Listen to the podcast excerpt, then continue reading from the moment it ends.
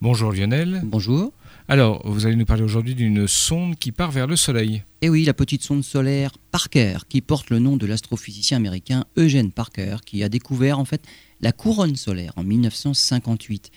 C'est une région autour du Soleil dans laquelle la température monte à plus de 1 million de degrés. La sonde Solar Parker a décollé au mois d'août dernier, direction le Soleil.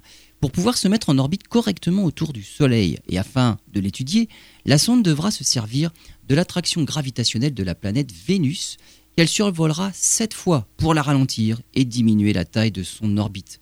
Son premier passage rapproché de Vénus est prévu pour début octobre et un premier passage rapproché du Soleil début novembre à seulement 24 millions de kilomètres.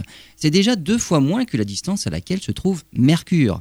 L'orbite définitive sera atteinte après le septième survol de Vénus et la sonde passera alors à moins de 6 millions de kilomètres de la surface du Soleil et à cette distance, elle deviendra la sonde la plus rapide du système solaire puisqu'elle tournera autour du Soleil à 192 km à chaque seconde, soit près de 700 000 km/h.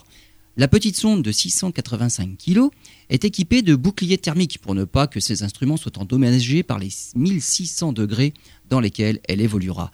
Pendant les 7 ans de la mission, elle étudiera de très près en fait cette fameuse couronne solaire qui recèle encore bien des mystères.